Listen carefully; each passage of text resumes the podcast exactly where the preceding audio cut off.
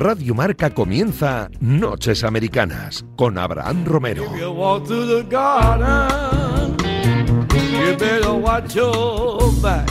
Madrugada del martes 12 de octubre, una semana queda, solo una semana para que empiece la liga regular de la NBA 2021.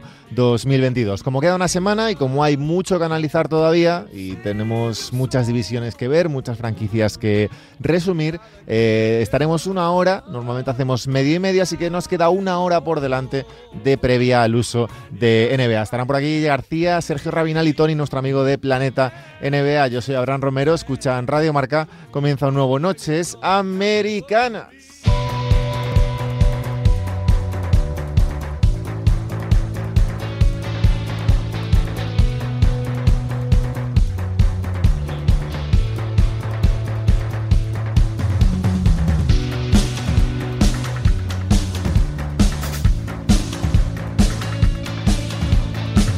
Siete días quedan para que comience la regular season de la NBA Liga Regular 2021-2022. Los Milwaukee Bucks que defenderán el título durante los próximos 82 partidos, más las rondas de playoff que quedarán después de esa liga regular y para analizar, para debatir, para eh, discutir también de todo lo que han pasado, eh, los equipos que nos quedan por analizar y por estudiar en estas noches americanas de Radio Marca. Están por aquí Sergio Raminal y Guille García. Guille García, ¿qué pasa? ¿Qué pasa, ahora? ¿Cómo estás? ¿Tú tranquilito en tu casa has decidido no venir? Hombre, no, hay que ir todos los días, no vayamos a acostumbrar el cuerpo. Día festivo, 12 de octubre. Había que celebrarlo con la día familia. que tú celebras por todo lo alto, evidentemente. Eh, Sergio Rabinal, ¿cómo estás, amigo?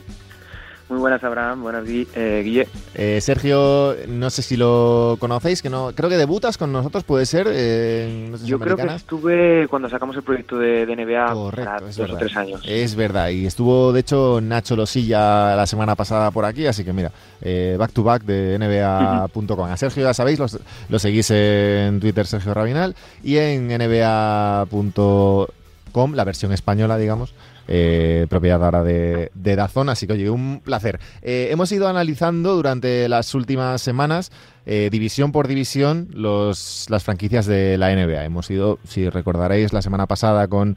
Eh, bueno, hace dos con los Golden State Warriors y todos los equipos de, San, de, de California, con los Lakers y los Clippers. También la costa este.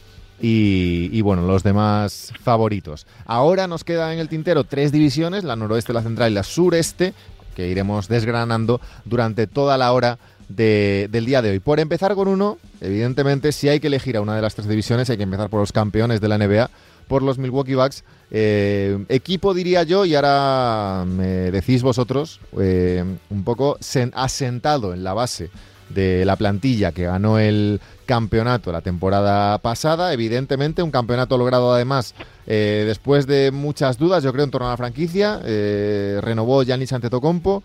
Eh, se fichó a Drew Holiday y campeones de la NBA y el equipo prácticamente no ha cambiado nada, son los mismos. Drew Holiday, Dante DiVincenzo, Chris Middleton, Giannis Antetokounmpo, Brook López como quinteto, inicial y los de siempre o casi los de siempre en la segunda unidad George Hill, eh, Pat Conagon, eh, Hood nuevo, eh, Bobby Portis haciendo un poco de backup de Bruce López. ¿Cómo lo veis vosotros, eh, Sergio? Eh, no es fácil, evidentemente, defender el anillo de la NBA. Eh, diría incluso que no parten como principales favoritos, aunque es verdad que normalmente cuando empieza una temporada, pues el, el, máximo favorito es el último que ha ganado. Pero en este caso yo tengo ciertas dudas. Entonces, un poco visión que tenéis del verano de Milwaukee, que no ha sido muy, muy movido, y visión de la temporada. Bueno, yo creo que han hecho lo que tenían que hacer, es lo típico en este tipo de situaciones, eh, renovar o tratar de apuntalar el, la mayor cantidad de jugadores de, del proyecto que te ha hecho ganador. Y creo que las dudas pueden estar al principio de la temporada porque al fin, al fin y al cabo Yanis llega con bastantes problemas de, creo que es, no sé si la rodilla izquierda o la rodilla derecha, pero no está pudiendo tomar parte en los partidos de pretemporada y aunque eso no es muy importante, pues yo creo que puede afectarles al principio. -huh. eh, creo que ha pasado bastante desapercibido un movimiento que han hecho que puede ser bastante interesante y es la llegada de, de Grayson Allen, el base que Stan Grizzlies y que lo draftearon hace unos años los Utah Jazz y que encajaría yo creo que a la perfección en el, en el proyecto de, de Milwaukee como esa quizás esa eh, suplente de garantías de, de Ru Holiday. Sí, es la rolla izquierda de Yanis. Es verdad que no ha podido jugar estos partidos de pretemporada. Y Grayson Allen, que bueno, eh, firma un contrato. Eh, bueno, llegó traspasado de, Memphis, eh, dos futuras segundas rondas. Y, el pobre Sam Merrill que aparecía por ahí, Guille. Pero lo que decía un poco Sergio, ¿no? plantilla, la base de lo que de la que levantó el, campeonato, de la que se puso el anillo y el techo sigue siendo el mismo, evidentemente, pero yo diría, e insisto en eso, que para mí no son los principales favoritos. No, hombre, eh, a ver, yo creo que Milwaukee la temporada pasada dio un eh, ejercicio de, regularidad, de, solvencia, pero también tuvo ese pequeño factor suerte que al final necesita todo equipo que necesita ser campeón. Ese pequeño factor suerte que fue pues uno o dos centímetros de, de aquel pie de Durant y que ahora mismo, pues, eh, si Durant sigue sano, si Harden está sano y si finalmente todo el culebron Irving termina en que puede jugar, creo que el favoritismo tanto en la NBA como en la conferencia este eh, pasa a los Brooklyn Nets. Que, hay que, que no se puede descartar a, Milwaukee, es, un hecho, es decir, es un equipo que tiene al actual MVP, perdón, al dos veces MVP de, de la NBA, que es Giannis Antetokounmpo, eh, un jugador eh, que parece no tener techo todavía, a mí me genera un poco de dudas o me deja un poco eh, la mosca detrás de la oreja el traspaso de PJ Tucker, que creo que en la temporada pasada durante el anillo fue, fue fundamental, pero el resto, la base es de sobra conocida, eh, tienen los esquemas de Baden-Holzer muy interiorizados, saben algo que juegan y que no serán favoritos, pero, pero seguro que son uno de los equipos más incómodos a los que enfrentarse y que estarán sino en las finales del este, por lo menos peleándolas. Es que además, Sergio, eh, y por cerrar ya con, los Bucks, eh, el quinteto tiene también contrato para la temporada que viene. Eh, Bruce López acaba en la 2023, Drew Holiday acaba, si quiere, en la 2025, Middleton acaba en la 2024, Antetokounmpo acaba, si quiere, en la 2026, cobrando más de 50 millones de esto hay dos análisis, es decir, por un lado, evidentemente, es, tienen la columna vertebral más que asentada y más que estructurada y más que conocida, y por otro lado, en caso de crisis o en caso de malos resultados, eh, la capacidad de movimiento de la gerencia no es demasiado alta. Que bueno, en este caso, eh, evidentemente, en un equilibrio, en una balanza, te gana el, oye, tengo al, MVP, como decía Guille, eh, con sus tres mayores conocidos y un equipo con, una base ya, ya hecha. Sí, al final es uno de los mm, yo diría que es la apuesta que han hecho a, futuro, a sentar ese, esos tres jugadores y conseguir piezas que les puedan complementar. De hecho, Milwaukee ha sido uno de los equipos que año tras año más, más se ha ido moviendo tanto en los mercados típicos de post-deadline con, con las firmas de veteranos o, agentes libres y que, bueno, yo creo que aunque puedan tener quizás un mal año a nivel de resultados en playoffs, eh, en temporada regular, yo creo que hay pocos equipos a los que puedas decir que van a acabar dentro del top 3. Sí, que van, a ganar partidos por pura inercia, yo creo ya. Claro, tiene una división te diría que de las peores de, todo el este. Sí, sí. De hecho, siguiendo con la división, Guille, llegamos a un equipo que me hace bastante gracia esta temporada, que son los Chicago Bulls. Eh, de hecho, he visto ya en pretemporada a Caruso hacer cosas a lo Michael Jordan. Eh, me hace gracia. Eh, han llegado Lonzo Ball, ha llegado Caruso, ha llegado Demar de Rosen, Derrick Jones Jr. está por ahí. los que estaban ya como Patrick Williams, Bucevic, que llegó en el trade line de, de febrero, Zach Lavine, Kobe White, un equipo que mezcla, no diría yo veteranía con experiencia, pero tiene ya jóvenes bastante asentados en la liga, como son Lonzo Bolo, Zach Lavin, y veteranos todavía con recorrido, como son de Rosen y, y Bucevic, más allá de, pues de jóvenes tipo Patrick Williams o, Kobe White, del que habíamos hablado, Guilla. A mí es uno de los equipos que más me llama la atención para esta temporada. Eh, es un equipo que, que la temporada pasada ya con la adquisición de Bucevic creíamos que, que iban a llegar incluso a los, playoffs, lo hablamos en, los programas de, del mes de marzo del, año pasado, al final no se dio el caso, pero creo que con esa base y, los las adquisiciones que han hecho es un equipo que va a ser muy atractivo de ver, no sé si muy solvente, me queda la duda sobre todo a la hora de, de la defensa, porque sí es verdad que tiene muchísimos anotadores, eh, un generador de juego como es Lonzo Ball que, que puede facilitar la vida tanto a Zach como a DeRozan como, como a Bucevic, pero me queda la duda de la parte de atrás de cómo van a ser capaces de cerrar su aro, sobre todo si llegan a playoff, pero a la hora de, por ejemplo, lo que hablábamos el otro día del League Pass, es uno de los equipos que más ganas tengo de ver, que creo que puede enganchar más a los aficionados. ¿Compartes eso, Sergio? Sí, coincido bastante en lo del tema defensivo porque al final eh, la Vine, por buenos pasos que haya podido dar hacia adelante, sigue siendo bastante eficiente en ese sentido, al igual que Busevich. Yo creo que es un equipo que igual este año acaba siendo una sorpresa y nos mm, confirma todo lo que, lo que esperábamos, o acaba sucediendo todo lo contrario y la Vine sale en la, agencia libre. Lo positivo es para los Bulls que ya, tendrían un Big Three, por decirlo de alguna manera, con Busevich, eh, Lonzo Ball y el propio Demar de Rosen, que aún así te sirve para competir a un buen nivel en la conferencia este. Es que eso os iba a decir, es un equipo, Guille, para, hombre, no evidentemente para ganar el este, pero bueno, es un equipo con bastantes, tiene puntos en su plantilla, de Rosen, Bucevic y, Lavin eh, juntos pueden promediar, pues no sé, 60 eh, puntos a lo mejor, o sea, puede haber trío de más de 20 puntos, yo creo. Eh, Lonzo Ball también es un productor de, estadísticas importantes, o sea, creo que tienen una base muy interesante para pelear mínimo playoffs. Sí, sí, yo incluso te diría estar eso, me bueno, yo quitaría de la ecuación Brooklyn Nets, Milwaukee Bucks, incluso Miami Heat, pero en ese cuarto no les vería, no sería muy descabellado verles pelear por ese cuarto puesto con, con, Filadelfia, Filadelfia y Nueva York, por ejemplo. Eso es, eso es. Yo creo que están en, ese segundo escalón, tercer escalón de, de mucho, mucho techo me parece a mí ese, ¿eh? También te digo. Bueno, bueno, oye, luego, luego nos confundimos que para eso están no, me gusta, me gusta, me gusta, estos programas, pero, pero pero bueno, ya te digo, quitando para mí en el este eh, Brooklyn, Miami y, Milwaukee, Filadelfia es que es una incógnita a ver qué pasa con Ben Simmons y, cómo reacciona el equipo, pero el resto no los veo muy por debajo. En cuanto a plantilla, te digo, de, de los Chicago Bulls. Yo creo que tú, Sergio, vas a estar un pelín más conservador, ¿no? Bueno, yo creo que es que está muy abierto. O sea, tampoco esperábamos nadie el año pasado que los Knicks acabasen cuartos y al final, pues acabamos todos muy, muy sorprendidos por ello. Yo creo que sí que ese podría ser su techo, pero también dependerá, lo que decía Guillermo, de Filadelfia y sobre todo del nivel que veamos de, Atlanta Hawks, porque yo creo que es el factor X de este. De este, Cierto, se, me había, se, me había, olvidado. Los Atlanta Hawks.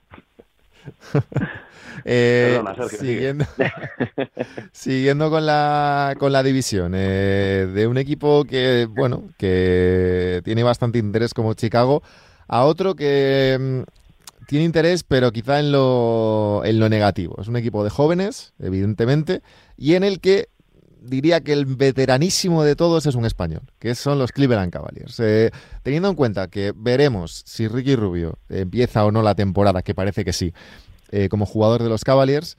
Eh, veremos qué pasa en ese sentido, veremos si lo traspasan antes o después. Yo creo que evidentemente eh, Sergio la temporada, mm, salvo sorpresa, no la va a terminar en Cleveland, Ricky Rubio. Pero bueno, ¿cómo ves el equipo? Es un equipo lleno de jóvenes. Al final, más allá de Ricky, Garland y Sexton son una pareja que yo creo que el que haya visto un poco NBA último, la última temporada la conoce más o menos. Una pareja de jóvenes, alegre, defensivamente, bueno, mejorable, o Coro eh, como alero y Mobley de, de cuatro, con Marcanen y, y Love eh, un poco sin saber demasiado bien qué, rol van a tener, y Jarrett Allen, que lo pillaron en un traspaso más que interesante en el 5. En el yo creo que Cleveland está en ese punto en el que es el perfecto equipo para meter en cualquier traspaso, porque tiene jugadores con buenos salarios para, para incluir y, y conseguir lotes, pero yo creo que lo de Ricky va, va a acabar derivando en un traspaso. Si no es antes del deadline, yo creo que sucederá en el momento de que se acabe el periodo de traspasos porque no tiene sentido que esté ahí, la plantilla está muy descompensada, tienen eh, sobrepoblación de bases y sobrepoblación de, de pivots y creo que su techo yo creo que sería superar las 30, el 30% de victorias y ya sería un gran hito. De hecho, Guille, que prácticamente, no, lo comentaba Sergio, no hay aleros prácticamente en este equipo. Eh, Osman, que puede jugar un poco de, casi lo que sea, o Coro, que todavía, el chico del draft de 2020, que no sabemos todavía eh, qué posición exactamente puede jugar, parece un 3, pero a lo mejor le falta un pelín de altura. Bueno, no tengo dudas. Y luego, pues secundarios que, que ni conocemos, como Dylan Wilner o tal, y Evan Mobley, que bueno, eh, se espera mucho de él, eso sí. Sí, pero bueno, eh, de esta plantilla joven se puede esperar de mucho de, mucha gente. Yo creo que han elegido muy bien en, el draft. Creo que el, el pivot de Evan Mobley les puede dar muchísimo muchísimo eh, rédito siempre y cuando eh, encuentren cómo encajar lo que habláis, todas las piezas que tienen tanto en el interior, con Taco Fall, con Jarrett Allen, con el, propio Mobley, eh, luego eh, a la pivot, eh, bueno, Marcanen también está por ahí, y luego va porque eso te iba a decir, Marcanen, ¿qué podemos esperar de él? Porque la gente yo creo que, hombre, viene de Chicago, de ser allí, no importante, pero como ir de, mucho a muy poco, ¿no? De, unas expectativas enormes, de casi hablar del nuevo Novitsky a, acabar en Cleveland sin, sin esperar demasiado. Bueno, a ver que eh, yo es el tema de las lesiones, ¿no? A ver si le respetan por fin y, y, le dejan seguir evolucionando. Yo creo que hace fue hace, sí, hace dos temporadas eh, empezó muy bien, luego se lesionó y nos cortó la evolución de un, de un jugador que estaba llamado durante esos primeros meses a, a ser importante en, en, los Chicago Bulls. De hecho, eh, era una de las piezas cotizadas del mercado hace hace dos temporadas antes de, de la pandemia eh, eh, a mí me sigue generando muchas dudas a la hora de, pegarse físicamente eh, con otros eh, jugadores más grandes, pero en ataque creo que el talento lo tiene y solo tiene, necesita seguir trabajando y que le respete el físico. Sergio, ¿son un poquito aburridos los Indiana Pacers? Yo tengo muchas dudas con ellos. No sé si colocarles dentro del play-in o ya definitivamente descartarles porque son una incógnita en todos los sentidos, porque tan pronto crees que pueden ir hacia arriba como que eh, Caris Lever se rompe la espalda y pierde ya todo el sentido del equipo. Yo tenía muchas esperanzas el año pasado y no sé si por el entrenador o por diferentes razones, pero se me han caído bastante. eh, Guille. Bueno, eh, poco coincido con la línea con la que va a ser. Que a mí los Indiana Pacers creo que tienen base tienen eh, un par de jugadores que pueden de los que pueden sacar mucho provecho como es eh, Caris Lever tiene tiene entrenador eh, Enrique Carlisle pero me me genera mucha una incógnita eh, cómo va a responder eh, un equipo sin grandes nombres eh, a, a, los planteamientos que puede hacer Carlisle. Creo que Malcolm Brogdon necesita dar un, un paso adelante para confirmar lo que venía apuntando en Milwaukee y que de ello dependerá mucho de lo que de si entran en el play-in o, no. En Indiana, bueno, lo dicho, Brogdon de base, Caris Levert, Jeremy Lamb, TJ Warren, esos tres últimos casi con problemas físicos bastante a menudo, eh, y la parejita Sabonis-Miles Turner en, en, el 4 y en el 5, que seguimos teniendo dudas de si pueden o no compartir espacio en cancha y si eh, finalmente alguno de los dos saldrá eh, traspasado. Eh, me quedo con el último de, la, de esta división, que precisamente tiene mucho interés porque en él juega o jugará el número uno del último draft, Kate Cunningham en los Detroit Pistons. Killian Hayes de base, veremos un poco, ahora voy contigo Sergio, ¿cómo esperas un poco esa, ese rol de Cunningham en, en Detroit? ¿Le quita el paso a Killian Hayes, que también es un base muy joven que, bueno, que llegó a la NBA el año pasado, que ha jugado bastante bien, que hay muchas expectativas y fichan a, en este caso, un base escolta, eh, más, anotador, yo creo, y con, cierto, con cierta ilusión, yo creo, en, Detroit este año. Para mí, Cunningham es o está llamado a ser la, la próxima gran estrella de la NBA joven, que sea el siguiente eh, en poder ser llamar la atención o acabar siendo uno de los grandes nombres eh, junto a Doncic, eh, Trejan, y Gilbert Alexander pero genera muchas dudas, como bien decías, el tema de, de Kylian Hayes, porque al final lo eligen el pasado año, se lesiona de la cadera y apenas tiene opciones de, de, rendir. La idea, según comentaron desde la franquicia, es que compartan pista los dos, ejerciendo de base, y a mí no me termina de cerrar juntar a dos manejadores tan, eh, tan amasadores de balón. Yo no termino de ver. Si bien yo creo que lo que tratarán es de darle una salida pronto a Hayes y que tenga el mayor eh, mercado posible para que no salgas tan damnificado. Al fin y al cabo tienes al mejor jugador posible que es un Kate Cunningham que apunta a maneras, pese a que pueda perderse el inicio de la temporada por estar un poco lesionado. Guille, es un equipo que, bueno, primero, tiene a muchos jugadores lesionados, eh, jugadores que más o menos lo hicieron bien la temporada pasada, como pues Frank Jackson o, o Isaiah Stewart, bueno, el, jovencito, el pivot. Eh, más allá de eso, las únicas realidades, quitando el tema de Killian Hayes, eh, el tema de la cadera que comentaba Sergio y que a ver qué hacen con él, tenemos un equipo con Cunningham, con Sadik Bey, el amigo de Mickey, y Jeremy Grant y poquito más. Bueno, y, Josh, Jackson, mi amigo, que, sigo esperando mucho de él. La no, la temporada pasada no lo por hizo eso, mal. Por eso, que en- me parece Detroit. al final no deja ese número eh, eh, 3 o 4, me estoy liando ahora, del, del draft. De todas maneras, yo me niego a hablar de los Detroit Pistons si no es en presencia de mi abogado Mickey Murcia. No tienes No, nada que decir, ¿no? no, a ver, eh, los tres nombres que, que dices, Kate Cunningham, Sí. eh, Jeremy Grant y, y se me ha ido el otro, perdóname. Cunningham Bay Eh, y Jeremy Eh, Bay, perdona, sí. eso es, que se me había ido la Sí. cabeza. Creo que es una base eh, muy ilusionante sobre la que trabajar, ¿no? Creo que es que eh, Detroit tiene motivos para para ser optimistas, igual no esta temporada, pero si Cunningham eh, da un o- 60-70% de lo que él se proyecta, que como bien dice Sergio es uno de los jóvenes que está llamados a, a tener un impacto eh, brutal en el futuro. Eh, Jeremy Grant sigue al nivel que mostró la temporada pasada y Bay da un pasito más en su evolución. Creo que Detroit Pistons tiene motivos para, para ser optimistas de cara a un futuro a medio plazo y eso es más que suficiente en, en Michigan, donde lleva un tiempo ya sin catar esa ilusión. Siguiendo en el, en el este, pero cambiando de división, yendo al, al sureste, eh, Atlanta Hawks, que lo hablabais antes de, de ellos en, ese, en esa terna de, equipos candidatos al este. Eh, evidentemente Trey Young, Bogdanovich, Werther, Lou Williams, Andre Hunter, Cam Redis, John Collins, Galinari, Capela. O sea, es un equipo con, con muchísima profundidad, Sergio, al que yo creo que todos esperamos, o, o bueno, todos tenemos cierta ilusión porque en algún momento hagan, hagan algún traspaso que les si ya tienen un equipo para estar en un escalón importante, tienen tanta profundidad que el cuerpo como que te pide, eh, mira, haz un 3 por 1 o un 2 por 1 y tráete a un jugador todavía más importante para, para poner al lado de Young. No sé cómo, cómo lo ves tú.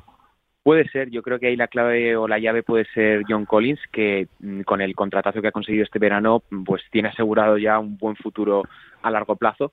Pero creo que lo que van a hacer es darle una continuidad, al menos este año, al, al proyecto, porque tiene muy buena pinta, como bien decías, y es que los últimos playoffs, yo creo que no van a conseguir repetir algo así en bastante tiempo, no se va a presentar esa oportunidad, Claro. pero la verdad es que eh, el proyecto, perdón, el, el potencial que apunta a tener Trey Young junto a Clint Capela, yo creo que es de las parejas más efectivas que puede haber ahora mismo en la NBA. Me gusta esto que dice Sergio Guille porque es verdad que tú en la vida de una franquicia NBA, salvo que seas eh, Los Ángeles Lakers, los Celtics, eh, alguno de los equipos muy, muy, muy, muy, muy importantes, pocas veces te encuentras en una situación como la que tiene Atlanta ahora mismo, de tanto talento joven, un talento joven que ya ha demostrado cosas, que ya está medianamente asentado en la liga, que sabes lo que te va a dar y que tienes las piezas para llegar lejos. Y ahora están yo creo en ese punto de, oye, que tengo muchas piezas, a ver qué hago con ellas, porque quizá haciéndolo bien me cae un anillo. Bueno, bien ya lo han estado haciendo. La, Pues haciéndolo la- mejor eh, todavía. Sí, sí, no. Digo que la franquicia y el, el general el manager, los despachos de, de Atlanta se han movido muy bien, porque hablamos de, de lo que han ido adquiriendo vía, vía draft, esos jóvenes, pero les han rodeado, pues eso, eh, apuntaba Sergio a Clint Capela, que creo que es fundamental en este equipo, luego secundarios con muchos puntos en las manos, como son Bogdanovich, como, como es Galinari, gente que todavía tiene mucho recorrido y que tiene mercado. Entonces, eh, a poquito que sigan acertando desde, desde la franquicia con los movimientos en, a la hora de los despachos, yo creo que este equipo solo puede ir hacia arriba. Es verdad que eh, pues tiene tres o cuatro equipos, como decíamos antes en la conferencia, que, todavía están un paso por encima de ellos, pero pero Atlanta tiene un jugador que es diferencial, que es Trey Young, el que todavía eh, no se le adivina el techo. Eh, entonces, eh, si se le rodea un poquito mejor de lo que está, que ya está muy bien rodeado, creo que, que estos Atlanta Hawks tienen, tienen futuro para rato. Además, Sergio, y tirando ya para casa, equipo de League Pass, ¿eh? Totalmente, es que Trey Young para mí me parece uno de los jugadores que merece la pena pagar lo, lo que vale el League Pass. De los más divertidos verde. de la liga, sí. en el momento en el que consiga ser eficiente desde la línea de tres, bueno, podemos tener un jugadorazo, ya no sé si candidato al MVP, pero vamos, para estar ahí todas las mañanas en, en los titulares, yo creo que sí. ¿Techo de los Hawks con este equipo, Sergio? Yo te diría que top 3 porque creo que Miami puede dejarse llevar un poco en temporada regular, pero claro, en playoffs eso es otra historia. Eh, ¿Techo de estos Hawks, eh, Guille? Bueno, yo creo que el techo eh, fue el año pasado y dependerá de, de cómo se muevan lo que hablábamos antes en la agencia, o sea, en, en los mercados, eh, intent- eh, podrán superarlo o no, pero yo creo que este año estarán en ese vagón que decíamos antes por luchar por el cuarto puesto y tener el factor cancha a, fa- a favor en, los playoffs. luego ya ahí dependerá, como siempre, de, los cruces. Equipo de League Pass, sin duda, los Atlanta Hawks, y de un equipo de League Pass a mi equipo de League Pass de la temporada pasada, pero con muchísima diferencia, que fueron los Charlotte Hornets. Vamos a ver. La Melo Ball, Sergio, eh, para mí y para cualquier hombre con dos dedos de frente, el jugador más divertido de la NBA la temporada pasada.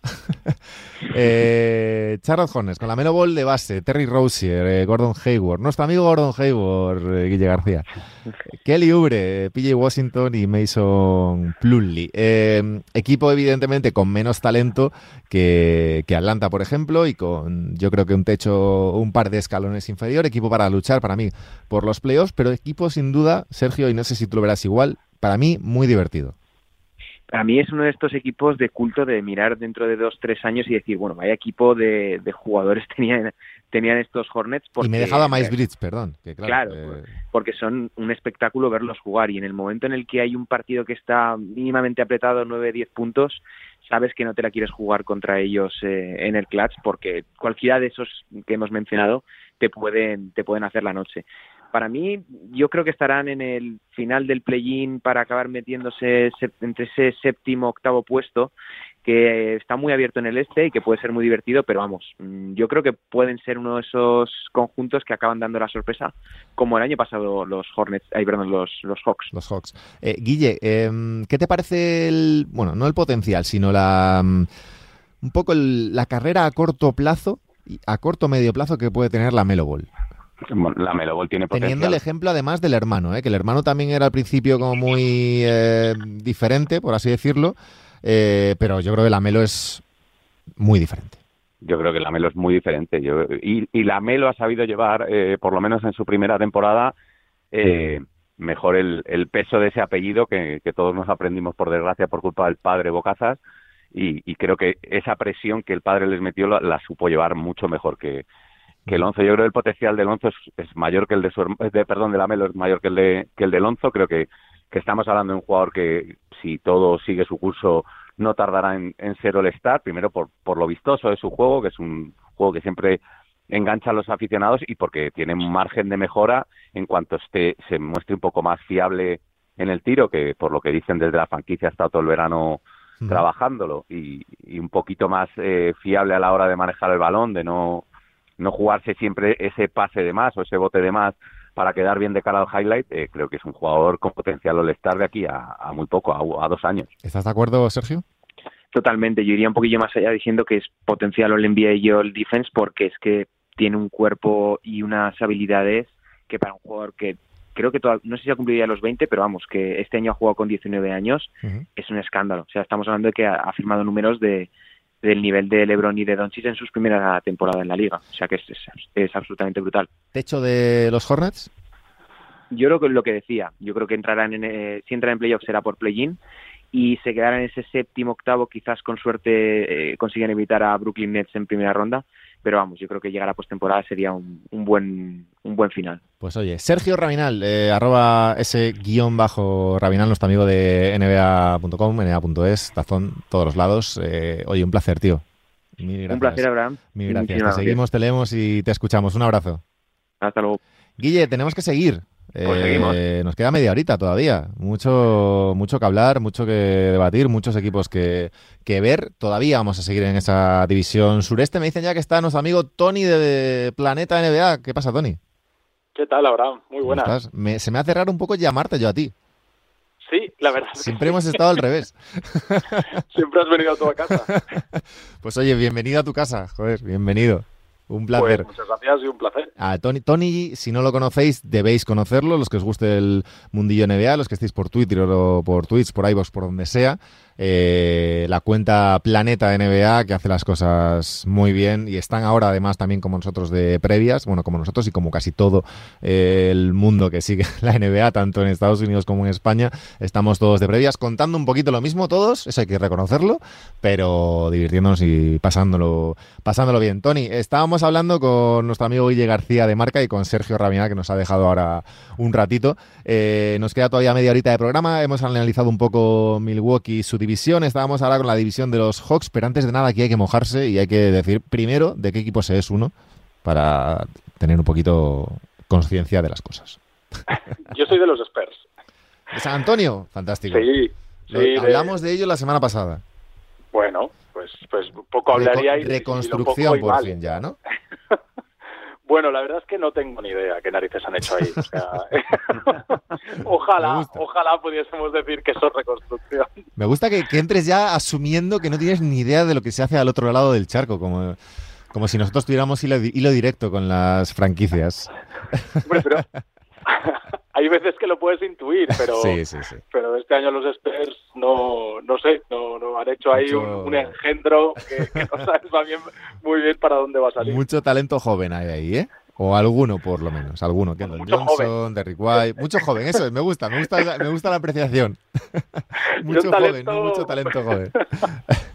Estábamos con la división sureste. Hemos eh, hablado ya de Atlanta. Habíamos dejado ya atrás a Charlotte, que para nosotros, bueno, para mí por lo menos, eh, la Melo Ball y, los Hornets habían sido el año pasado el equipo, mi equipo seguido en el League Pass, el equipo más divertido. Eh, no sé en ese sentido tú, ¿a quién has seguido más el último año, más allá de que eres de San Antonio? Pues yo voy dando tumbos. Eh, no, de hecho, mi equipo no es el equipo que más veo. Voy siguiendo un poco la actualidad para, para después poder crear contenido. Entonces, depende un poco de, de, lo que crees que vas a hablar la semana que viene o la semana siguiente o de lo que has dado noticia y, te echas un par de semanas o tres siguiéndolo mucho para ver cómo, cómo sale eso. Pues si hay un traspaso, si si hay alguna lesión, la nueva rotación y todo ese tipo de cosas. La verdad es que no hay ningún equipo así de decir, estos los he visto, los los que más he visto. Pues mira, de, equipos eh, que han cambiado algo, eh, nos toca hablar ahora porque viene Miami Heat.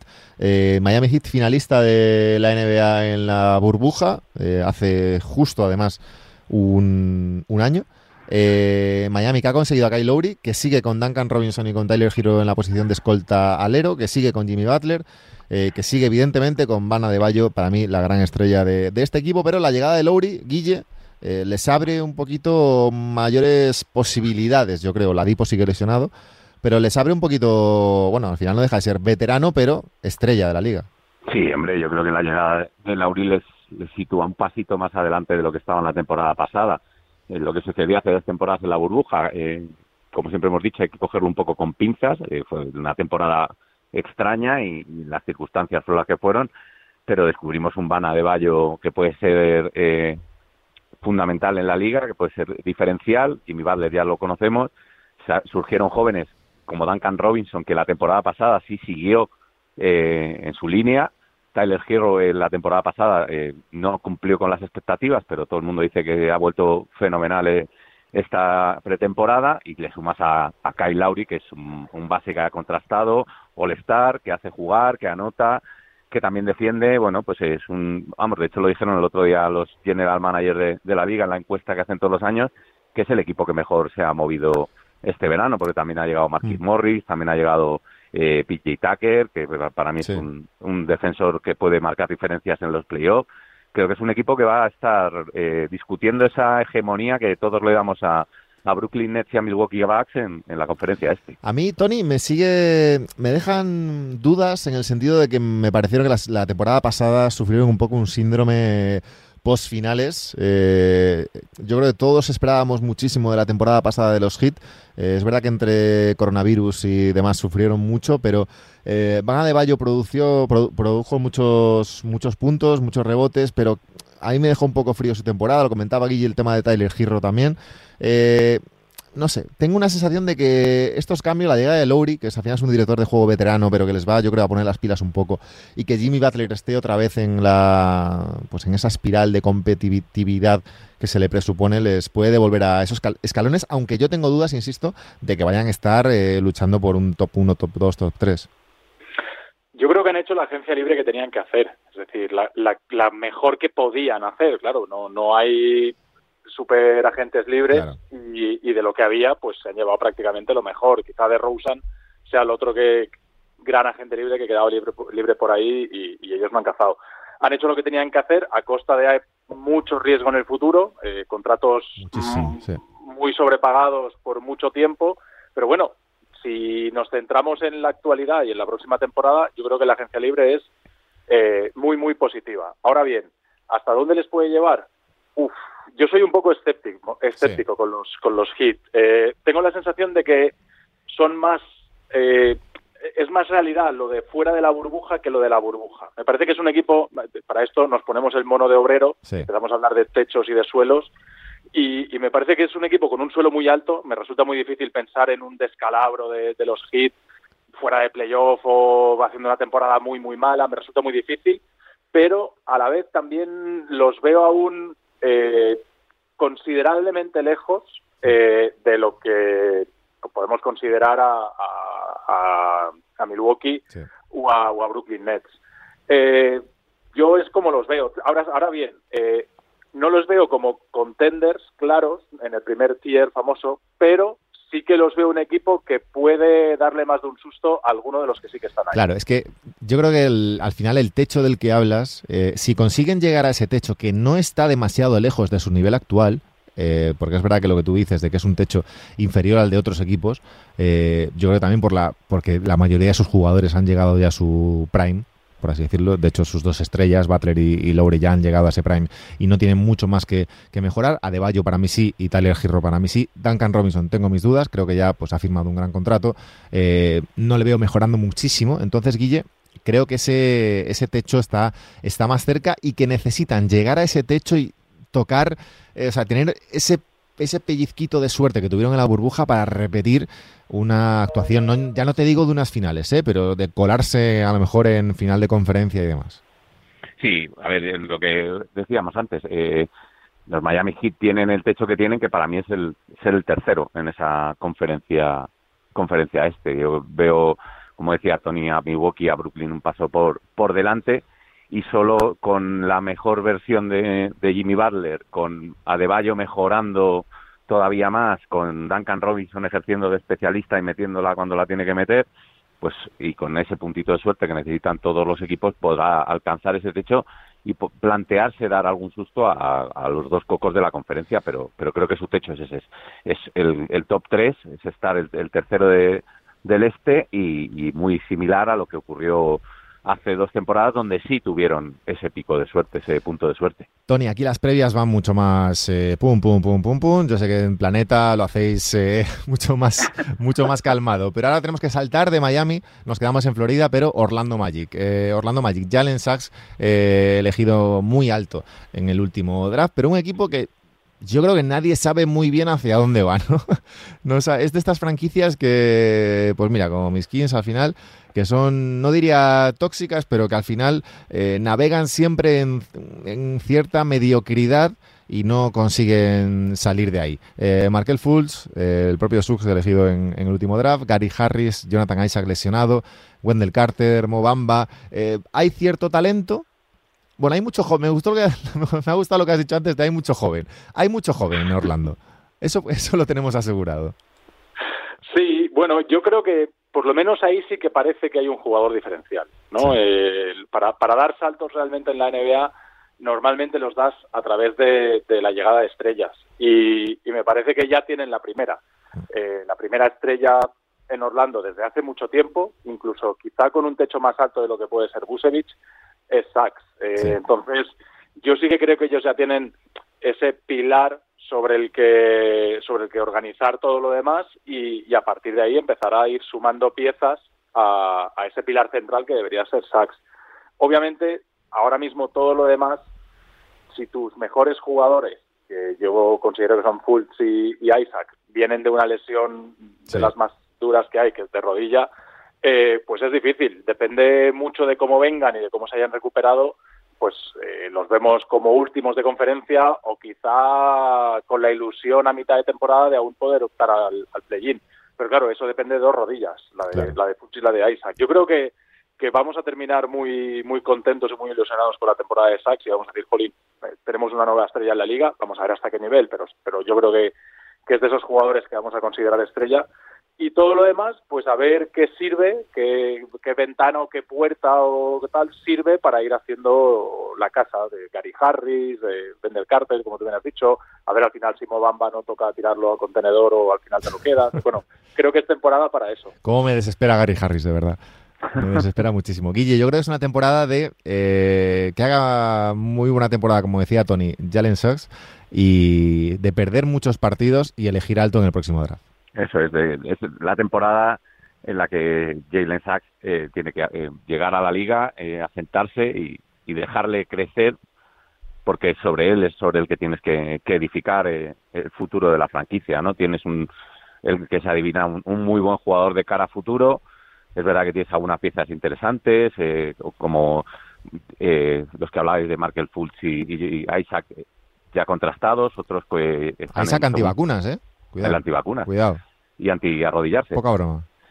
Y, pero tienes otras piezas eh, jóvenes, tienes ahí por ahí a Cole Anthony, bueno, pues talento con el que puedes ir jugando alrededor de, de Sachs, incluso con el que tienes pequeño, eh, algo para negociar también en un momento dado y traer algún veterano un poco más de, solera que pueda ayudar a, a Sachs, pero el objetivo y el techo de esta franquicia esta temporada debería ser eso, ir eh, dejar que Sachs evolucione y, bueno, pues luego pillar un buen pick en el draft a final de temporada. Última franquicia de esta división sureste, la parte más dura del programa, sin ninguna duda. Eh, de Orlando pasamos a Washington Wizards. Eh, vamos a ver.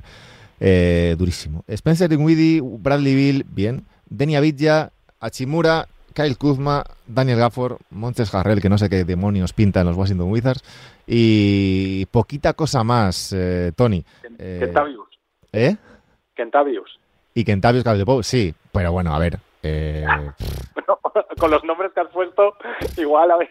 Claro, que me, o sea, sí, a ver, normalmente digo los cinco o seis más, ah, eh, un poco el quinteto y alguno interesante. Sí, Calvo el Pope, pero al final es un poco lo que decía, un poco una franquicia sin demasiada ilusión más allá de lo que puedan sacar en el futuro traspaso de Bradley Bill, que está cada día más cerca, entiendo. Yo tengo dudas de quién es el, segundo mejor jugador de ese equipo, ¿eh? No, no, no lo acabo de tener claro. Entre todos los que, no, es fácil, ¿eh? Me llevo. No es fácil, porque te diría eh, en, algún momento eh, seguramente Dingwiddie o Montres Harrell, pero claro, eh, uno lesionado, el otro, que insisto, no sé qué demonios hace Montres Harrell en los Wizards. ¿No metes a el Kuzma en esa quiniela? Bueno, a ver, si, si decimos que los Lakers eh, han triunfado con el traspaso. Pero vamos. Y, entonces, en el, no puede ser que uno haya ganado mucho y, el argumento sea te has llevado al mejor jugador con diferencia y que el otro también. A mí es mi manera de verlo, ¿no? Me resulta muy difícil que tú sueltes a una superestrella con sus matices, eh, como es Russell Westbrook, eh, y que te lleguen jugadores de rotación, eh, titulares, pero ninguna ninguno all estar ni, ni cerca. Hombre, yo entiendo que el, equipo en un principio tiene que haber dado un paso atrás.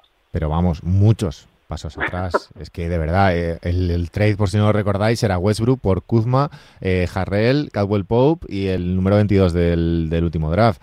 Eh, al final son tres jugadores que pues es que aquí entramos en chicos en el debate de siempre con los con los traspasos ¿Cómo lo valoráis? Eh, es, ¿Esto es uno más uno más uno, eh, entonces la suma de los puntos que suman los tres, o sea, ¿es el NBA 2K esto o al final esto es la realidad? y porque es verdad, porque esto, esto en, un NBA 2K, pues igual, pues sí, eh, Kuzma y no, que mira, que con los 10 de Kuzma, los 15 más 10 de Harrell, más los 15 puntos de Cabo es que se hacen un Westbrook. pero la realidad es que no por mucho que Westbrook haya estado mal en Washington, ¿eh? pero yo creo que es un traspaso que, querían quitarse de encima a Westbrook y no sabían cómo. Quizá el jugador no estaba en su mejor momento como para recibir ofertas mucho mejores, pero que la plantilla que les queda, con una estrella como tienen ya, que es Bradley Bill, eh, es de, seguir perdiendo años, Tony, de Bradley Bill al final, porque tienes un jugador que te ha tocado, porque te ha tocado, o has, has tenido cierto acierto a la hora de elegirlo, pero no lo has sabido aprovechar. Yo creo que es una de las incógnitas que ahora mismo hay en la NBA y es eh, qué narices hace Bradley Bill en Washington. Claro. Eh, bueno, eh, a ver, hemos de ser un poco objetivos también y justos y cuando un tío va dando vueltas y se va a equipos buenos, etcétera, nos quejamos y decimos, no, es mm. que así no da gusto, si se hacen super equipos. sí, bueno, pero, o sea, sí, pero no es, no es Lillard, no es la situación de, de Lillard en Portland, claro. No, no, a ver, eh, no, no. La verdad es que Portland eh, ha jugado finales de, de, conferencia, creo que ha llegado a jugar un año y, segunda ronda varias veces. Y claro, Bradley no. Desde la época de John Wall no tiene, no tiene un equipo competitivo. Eh, pero bueno, oye, si el tío está ahí, está feliz y tal, pues a nivel deportivo igual no le compensa, pero a nivel personal sí, por, por vete tú a saber qué, y, de momento parece que va a seguir ahí mucho tiempo. Y él siente su ego relleno con rellenando el box score y compitiendo el máximo anotador de la liga. Y quizá lo del anillo lo ve tan lejos o dice bueno ya cuando cuando esté para, para un contrato ya así de más veterano etcétera pues igual me planteo unirme a, alguien. Pero de momento aquí estoy como cabeza de ratón y voy haciendo mi carrera Sí, bueno, sí, cabeza de ratón, sí, o incluso, peor. Es que, bueno, acaba contrato, a ver, está en último año de contrato, tiene opción de jugador para la 2022-2023, 37 kilos. Eh, veremos si llega siendo jugador de Washington al verano que viene, veremos qué decisión toma. Eh, yo tengo muchas dudas de que, acabe la temporada, de verdad, eh, jugando para los Wizards, Guille. pero bueno, peores cosas hemos visto. Eso te iba a decir, en peores plazas eh, han toreado ahí en la NBA, ¿no? sí, sí, sí. No, que no tiene. Yo estoy contigo. Yo tiene, creo que tiene pinta de que va a salir antes de que termine, de que termine la temporada, más por él que por los Wizards, más que por, más porque él diga, oye, que, que, estoy hasta las narices de, de todo lo que habéis montado a mi alrededor, que esto no va a ningún lado y por favor eh, ir buscándome otro destino. Pero es que lo, de los Wizards también es otra franquicia que lleva un tiempo eh, dando palos de ciego, dando tumbos y, no se sabe muy bien hacia dónde va. El año pasado parecía que hubo un momento que con Westbrook las cosas no, no fueron del todo mal, se clasificaron para los playoffs, pero pero poco más, enseguida te deshaces de ese jugador y te traes eh, medianías, eh, pues vuelves a, desesperar a tu, a tu estrella, claro. Tony, ¿qué te parecen los 207 millones de dólares por cinco años que le han pagado los Denver Nuggets a Michael Porter Jr.? Eh, me parece mucho dinero, mucho dinero, pero con pocas opciones de hacer otra cosa. Eh, al final, eh, con el convenio laboral que hay, con el convenio colectivo que hay, poco, poco puedes hacer cuando te llega un jugador de estos que quizá no llega a estrella, pero que le tienes que renovar y tú decides si te la juegas. Bueno, lo están haciendo ahora los, los Phoenix Suns con, con, Aiton. Bueno, no sé yo si es muy buena idea que a las, al segundo mejor jugador de tu equipo, o tercero, o al segundo del futuro, quizá tercero en la actualidad, eh, le toques mucho las narices y estés ahí. Yo creo que si al final vas a acabar pagándoselo, yo creo que lo suyo es como han hecho Denver Nuggets. Oye, mira, eh, tú no te puedes marchar, después ya veremos si te traspasamos o no, pero no podemos, no podemos perder a cambio de nada el valor de un jugador como Michael Porter Jr., pues se le renueva, se le pone el dinero y después ya veremos qué tal respondes este año. Que además tienes una prueba de fuego importante. Eh, precisamente quizá en el caso de Michael Porter Jr. es una situación muy buena para Denver porque a pesar de que ha firmado el contrato se está jugando 40 millones de dólares el entrar en un All-NBA, en uno de los tres primeros quintetos. Y entonces el jugador realmente no se está jugando el contrato, pero se está jugando mucho dinero, por lo tanto este año, en teoría, se lo va a tomar muy en serio para jugar muy bien y conseguir rascar esa, ese extra de su contrato. Pero bueno, eh, siendo, eh, siendo solamente dinero y jugador, comparando dinero y jugador, a mí me parece mucho dinero. A mí, Guille, me parece lógico lógico, porque no te queda otra, al final es un poco lo que comentaba Tony. Eh, es verdad que el año que viene ya entran, a partir de 2022, que cuando es cuando empieza a contar en el límite salarial la renovación, que el año que viene cobra ya 29 kilos, se ponen en 153 el año que viene, o sea que les pone prácticamente en el top casi 5 de la NBA, que te paras a pensar y es donde está Denver Nuggets ahora mismo. Es decir, Denver eh, bueno, quitando, bueno, no sé, eh, habrá opiniones, pero para mí es uno de los cinco o seis mejores equipos eh, de la liga, sin ninguna duda. Tiene una plantilla muy amplia.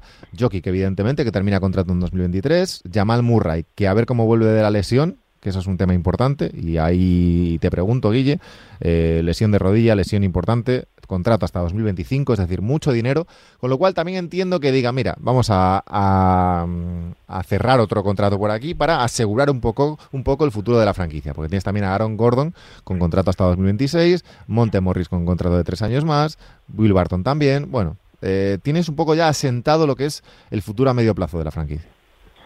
Sí, por eso creo que el movimiento de Michael Porter Jr., eh, sin haber demostrado que valga 203 millones de dólares, pero creo que es un buen movimiento eh, pensado en ese futuro de, los Denver Nuggets, si me explico. Eh, lo has dicho tú, Jamal Murray, a ver cómo vuelve.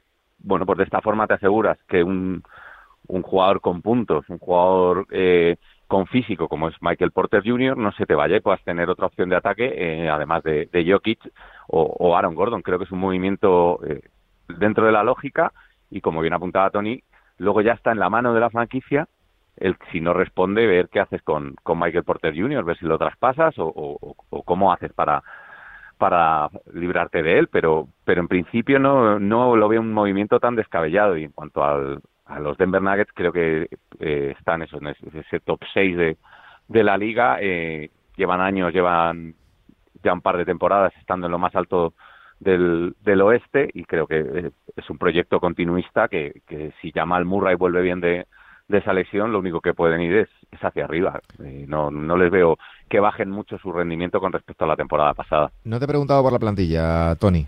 ¿Cómo lo ves?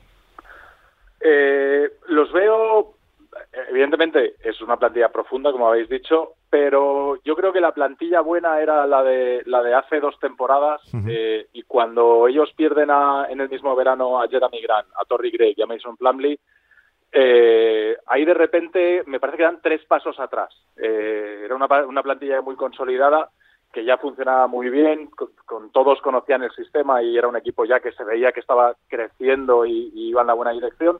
Y la temporada después de esa, que fue la, la pasada, eh, me parece que se dan cuenta del error que es perder a tres jugadores tan importantes como, son Plumlee, eh, y, y Grant y ahora están intentando solucionar el problema. Y me parece que lo están haciendo bien, pero creo que todavía no están al nivel que estaban hace dos temporadas. Sí, porque de hecho es que el digamos sustituto de, de Jokic, pues están Bol Bol, está Jamaica Green, está Jeff Green, depende un poco de cómo juegues, eh, Aaron Gordon que puede jugar de, de 4 y de 3 en principio, y luego más allá de la lesión de Jamal Murray, Campazo y Montemorris en la posición de base, Will Barton, Austin Rivers. Es, es, es una plantilla profunda, pero es verdad que hay ciertos eh, lunares, por así decirlo. Y a mí el mayor lunar, y entro ahí y termino ya, Guille, con, Denver, es el, físico de Jokic. Es decir, es un jugador que evidentemente eh, ha demostrado ya estas temporadas eh, aguantar, aguantar, pero que en algún momento eh, agradecerá seguramente cierto descanso. Con balón y sin balón, es decir, eh, descanso de estar en el banquillo y descanso de que alguien asuma dentro de la pista eh, ciertos movimientos.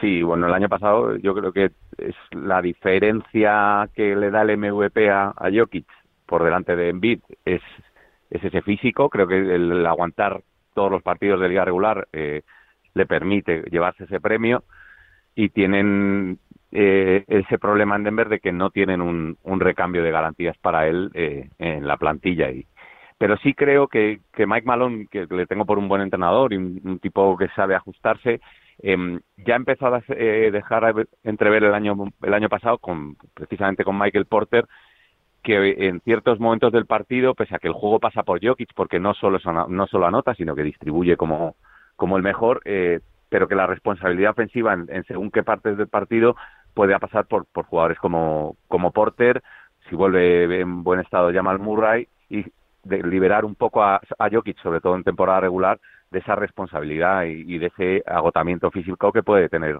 en los playoffs. Eh, Tony, ¿crees que eh, los Portland Trailblazers pueden aspirar a alguno de los escalones importantes de la conferencia oeste de esta temporada con la vuelta de Nurkic? con la vuelta ya de Nurkic bien desde el inicio? Yo este año tengo dos equipos con, mal presentimiento, ¿vale? Yo soy un desastre con los presentimientos. ¿eh? O sea que voy cambiando, vamos cambiando a Lilar de camiseta ya, ¿no?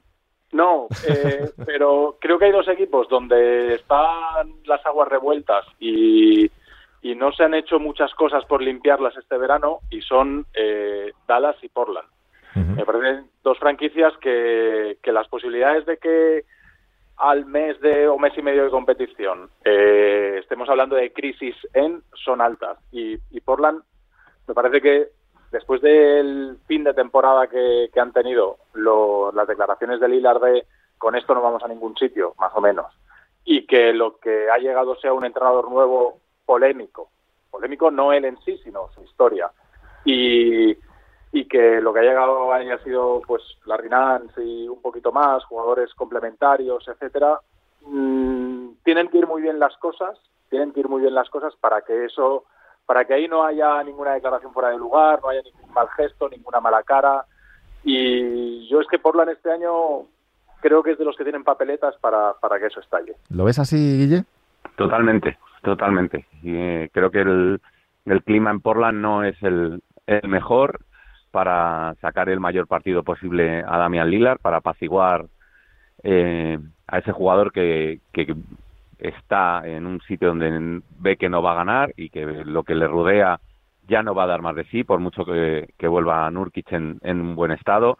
CJ McCollum creo que ya no, el techo ya lo hemos visto, de, hecho creo que lo vimos ya hace un par de temporadas y, luego lo que lo que bien apunta Tony, eh, te traes un entrenador no solo polémico por su historia, sino que además es que es no, eh, novato en la NBA, le das las riendas a un entrenador que además en un primer momento eh, Lillard eh, señaló a otro, que quería a otro en el banquillo, con lo cual ya te empieza, empiezas mal la temporada y luego los movimientos eh, de agencia libre, pues es que es eh, Larry Nance y, poco más, y eso es insuficiente para que este equipo dé de un paso adelante, ¿no? De, un paso más en, su trayectoria y por lo menos, aunque no te digo que le diera para luchar por el anillo, pero sí para calmar los, los ánimos de, de Lilar y decir, bueno, pues vamos en camino a ello.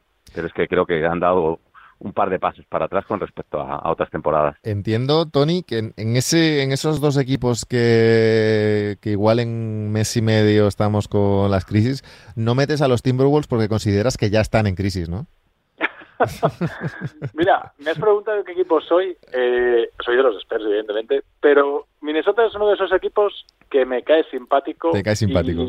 Sí, y no sé por qué, pues mira, uno tiene pedradas nosotros ayer hicimos nuestro ranking y yo creo que por algún año tiene que salir las cosas bien, ¿no? Yo creo que algún año, la verdad es que con lo de Rosas no, la cosa no pinta. Es todo muy raro, sí. no pinta todo, muy raro. Pero, pero yo creo que hay una cantidad de talento tremendo ahí ahora mismo y yo creo que no hace falta mucho para que eso explote en la buena dirección. Me parece que con Towns, con D'Angelo, con, con Anthony Edwards, me parece que complementos como McDaniels, Vanderbilt, eh, me parece que son jugadores que a poco bien que encajen, eh, el equipo tiene que ganar, tiene que ganar muchos partidos. Y yo los tengo en el lado positivo a los Wolves, en el lado de los que creo que por fin van a, va a encajar la cosa y van a jugar bien. Me gusta la gente positiva, me gusta la gente que, que, no deja de creer a, pesar de todo. Guille, ¿tú cómo estás en ese tema? Pues yo sí que me voy colgando porque soy de los negativos.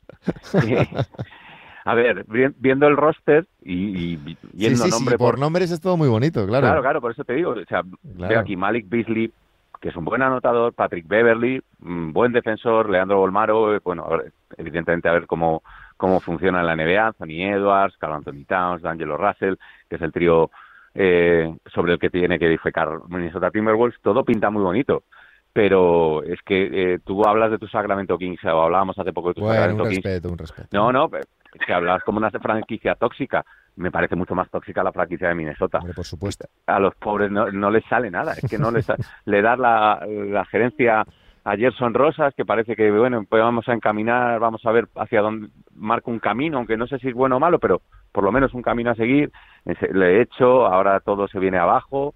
Yo lo siento, eh, o sea, siento que ser pesimista, pero creo que los Timberwolves se abocan a otra temporada de mediocridad. Iba, iba a decir un chiste con Gerson Rosas, pero me, me, iba a quedar un poco raro y no, no voy a entrar. No voy a Escucha, a estas horas pues Me gusta Colombia. Que quieras. Ya está, ya está. No, no era, era, Bueno, no voy a decir. No, no voy ni a explicarlo porque no, no, ya está, no pasa nada. Eh... me ponen música ya para que nos vayamos y todo. Eh, no, eh, cerramos ya con Utah, que me quedaba por ahí. Eh, ¿Qué os parecen los Jazz? Equipo también comentaba eh, Tony, su afición por los Timberwolves también. Los Jazz, equipo con mucha afición también aquí en España. Un poco lo mismo del año pasado. Eh, Conley, Mitchell, Bogdanovic, eh, Royce O'Neill, Rudy Gobert. Un equipo que todos conocemos y a los que prácticamente sabemos de memoria la plantilla. Eh, ¿Más de lo mismo, Tony? Yo creo que sí. Yo creo que más de lo mismo en todos los sentidos. Es decir, en regular season me parece que van a ser un equipo súper competitivo, etcétera, etcétera pero, pero después en playoff me temo que otra vez.